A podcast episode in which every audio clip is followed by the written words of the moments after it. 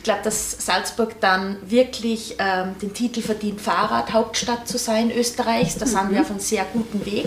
Mhm. Ähm, aber da geht noch mehr. Also gerade wenn man jetzt mhm. mit, mit der Fahrradlobby redet, mit, mit Menschen, die sich in dem Bereich auch engagieren.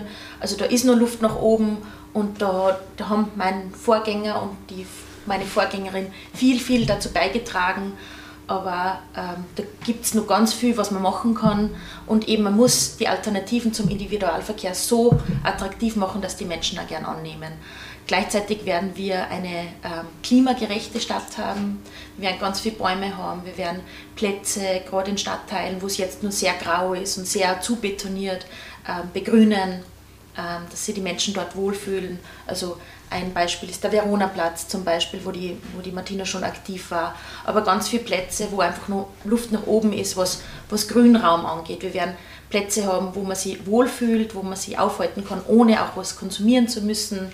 Ähm, in der Corona-Zeit hat man gesehen, wie attraktiv die Salzach ist als, als Aufenthaltsort für Jung und Alt. Da können wir noch sehr, sehr viel machen. Und das Thema, was gerade für junge Menschen ein großes Thema ist, ist das Thema Wohnen. Also jetzt mit hohen Mieten ohnehin, jetzt steigende Energiekosten, mhm. Betriebskosten.